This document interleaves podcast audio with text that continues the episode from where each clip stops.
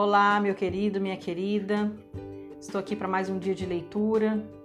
Fique comigo até o final, abra o seu coração. Como de costume e orientação, eu peço para que você faça uma oração, para que os seus ouvidos, os seus olhos estejam abertos e atentos àquilo que o Senhor tem ministrar na sua vida hoje. Amém? Provérbios, capítulo 18. O solitário busca o seu próprio interesse e se opõe à verdadeira sabedoria.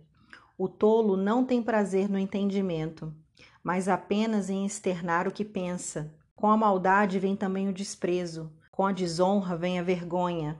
As palavras de uma pessoa são águas profundas, e a fonte da sabedoria é um ribeiro que transborda.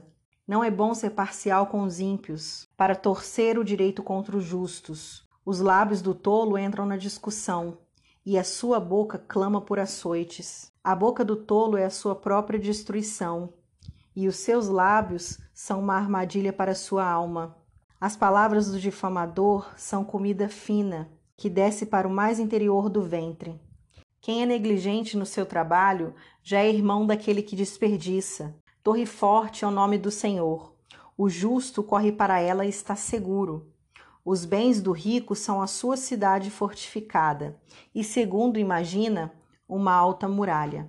Antes da ruína, o coração humano se gaba, mas a humildade precede a honra. Responder antes de ouvir é tolice e vergonha. O espírito firme sustenta a pessoa na sua doença, mas e o espírito abatido, quem pode suportar? O coração do sábio adquire conhecimento, e o ouvido dos sábios procura o saber. Um presente que se dá abre portas e leva alguém à presença dos grandes.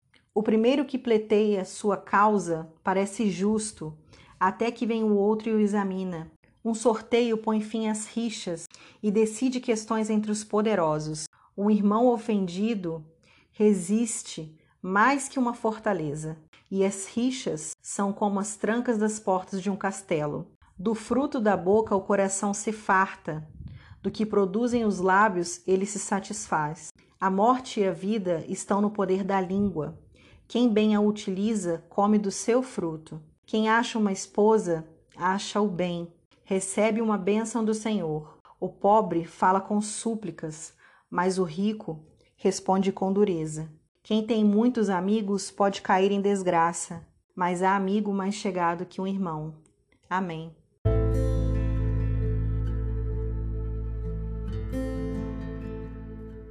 Glória a Deus, nós chegamos ao final dessa leitura e confesso para vocês que hoje eu agarrei numa palavra aqui, então vamos orar pela pessoa que está fazendo essa leitura abençoada, porque o sangue de Jesus tem poder, viu?